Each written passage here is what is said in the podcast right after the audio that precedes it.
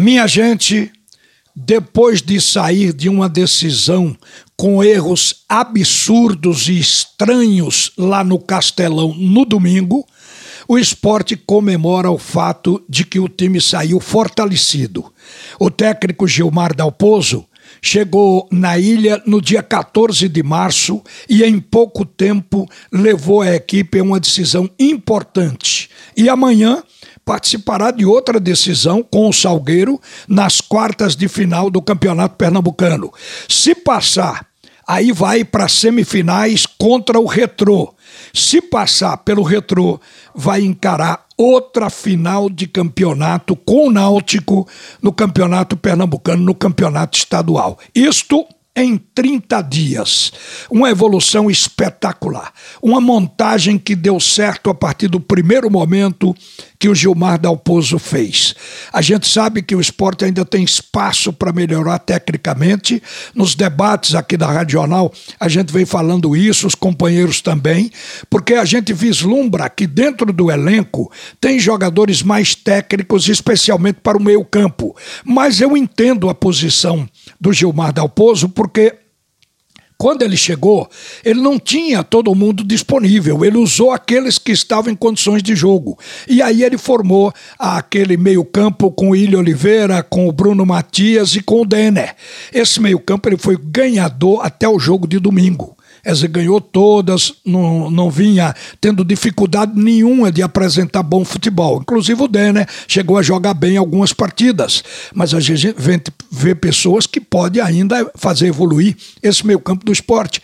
Por exemplo, a gente tinha visto antes esse meio campo jogar com Ilha Oliveira, com Blas Cáceres e com Narese. Foi o meu campo que me impressionou. E, eventualmente, com Alanzinho, quando teve oportunidade, também acrescentou alguma coisa.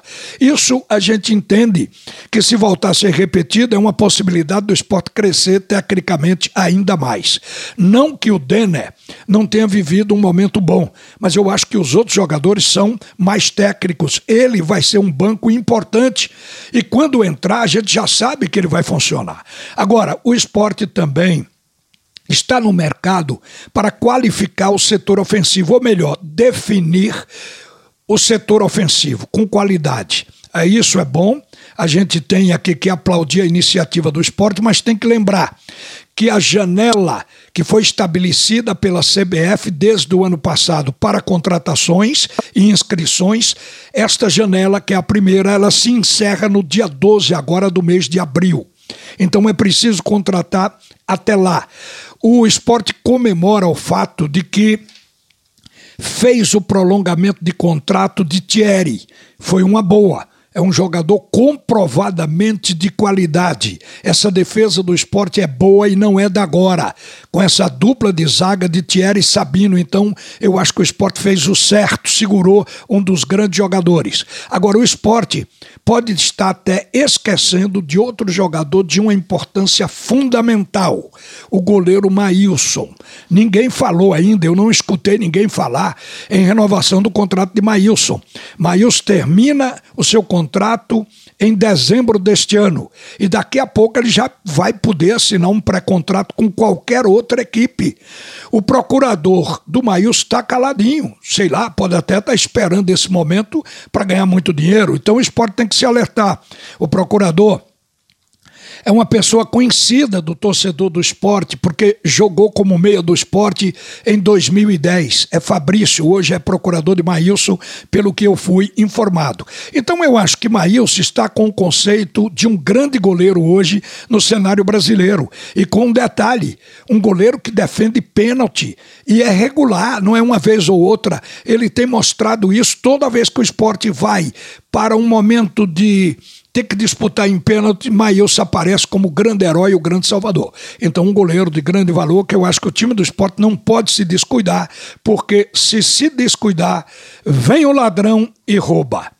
Gente, falou-se também de que o esporte estaria procurando Caio Dantas que foi o artilheiro da Série B de 2020. A direção do esporte nega isso. O Caio Dantas, a gente já falou aqui, inclusive sugerindo que o Náutico fosse atrás desse jogador, isso mês passado. Mas o Náutico desistiu do Caio Dantas porque os empresários que estão com o jogador no Água Santa de São Paulo, eles não queriam mais emprestar o atleta. E o Caio Dantas só sairia se o clube comprasse parte dos direitos econômicos do jogador. Eu acho que é isso que o esporte deve estar negociando para ficar com esse atacante. É um grande atacante, é o que eu chamo atacante provado. É diferente de trazer um jogador, como veio o Léo Passos, que está no Náutico, como também veio o Amarildo. São jogadores que poderão brilhar, mas que não têm um histórico que garanta isso. Já o Caio Dantas tem. Fez 17 gols na Série B de 2020 defendendo a camisa do Sampaio Correia. E chegou no Náutico e fez gol. Então é um jogador comprovadamente de qualidade. Seria uma boa.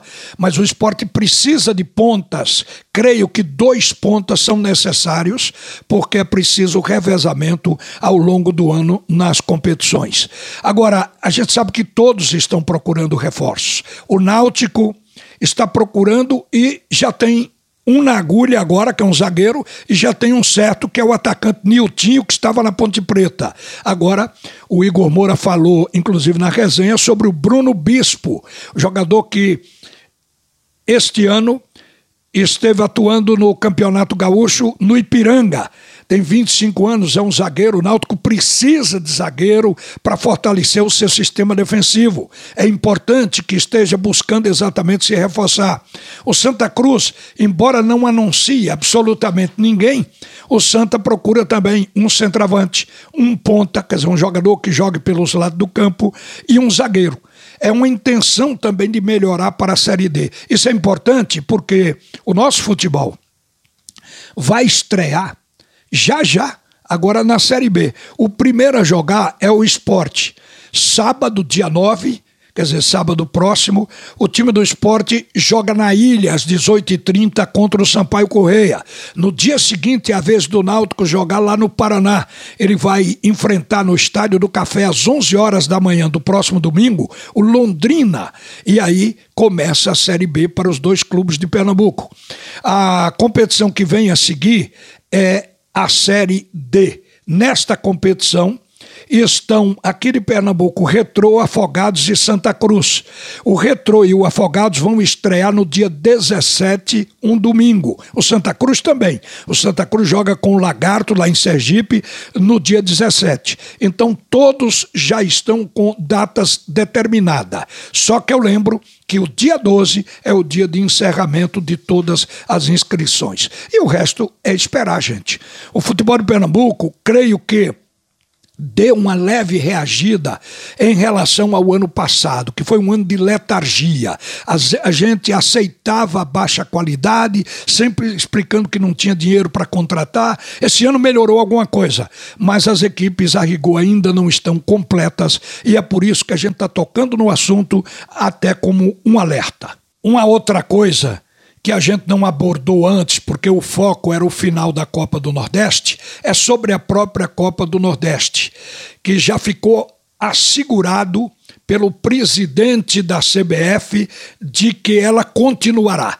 Ou seja, ano que vem nós teremos outra vez a Copa do Nordeste e fica definitiva no calendário da CBF. O que acontece é que vai haver uma reunião ainda este mês, onde vai se resolver essa questão de datas. Porque observem que a Copa do Nordeste terminou domingo, agora, e os campeonatos estaduais ainda não. Os nove campeonatos estaduais. O daqui de Pernambuco está vivendo ainda as quartas de final. O campeonato da Paraíba não terminou ainda a primeira fase. Alguns já vão para o encerramento, como na Bahia. A Jacuipense vai definir o campeonato com o Atlético de Alagoinhas. Vai definir também o Cearense, mas ainda é no dia 23, Calcaia e Fortaleza. Os demais ainda estão na fase de ou nas fases de classificação. Por isso é que eu digo que esse encontro agora vai ser oportuno, porque eu acho que a Copa do Nordeste tem que permanecer. É um campeonato extraordinário todo mundo concorda, é unanimidade. Mas eu acho que os campeonatos estaduais devem continuar também. Apesar de que algumas federações até propuseram abrir mão dos seus campeonatos estaduais. Eu acho que isso não deve acontecer. Pode ser que na hora que se fizer a chamada Série B da Copa do Nordeste, possa se incluir esses clubes do interior que jogam nos estaduais. Mas até lá, não. O que é que vai se decidir? É sobre datas. Estão propondo, inclusive, a mudança no modelo de disputa da Copa do Nordeste, para poder engolir duas datas, diminuir o tamanho e o campeonato estadual começar depois e não correr paralelo. É uma boa ideia. Mas há quem tenha a ideia de levar este campeonato para o segundo semestre esta é uma má ideia no meu ponto de vista, porque no segundo semestre a Copa do Nordeste teria concorrência com o Campeonato Brasileiro de todas as divisões, com a Sul-Americana e com a Libertadores. Então isso iria atrapalhar, inclusive, o brilho que a Copa do Nordeste tem no cenário brasileiro. Ela é realizada no primeiro semestre, como aconteceu este ano, e isso significa dizer que é a competição mais importante desse período. Por isso é que eu acho que ela deve permanecer. O que tem que se encontrar é uma forma de disputar onde possam de fato conviver com datas pré-estabelecidas para começar e encerrar cada competição com os campeonatos estaduais. Era isso que eu queria deixar posto aqui. Uma boa tarde para você e a seguir Alexandre Costa e o assunto é futebol segundo tempo.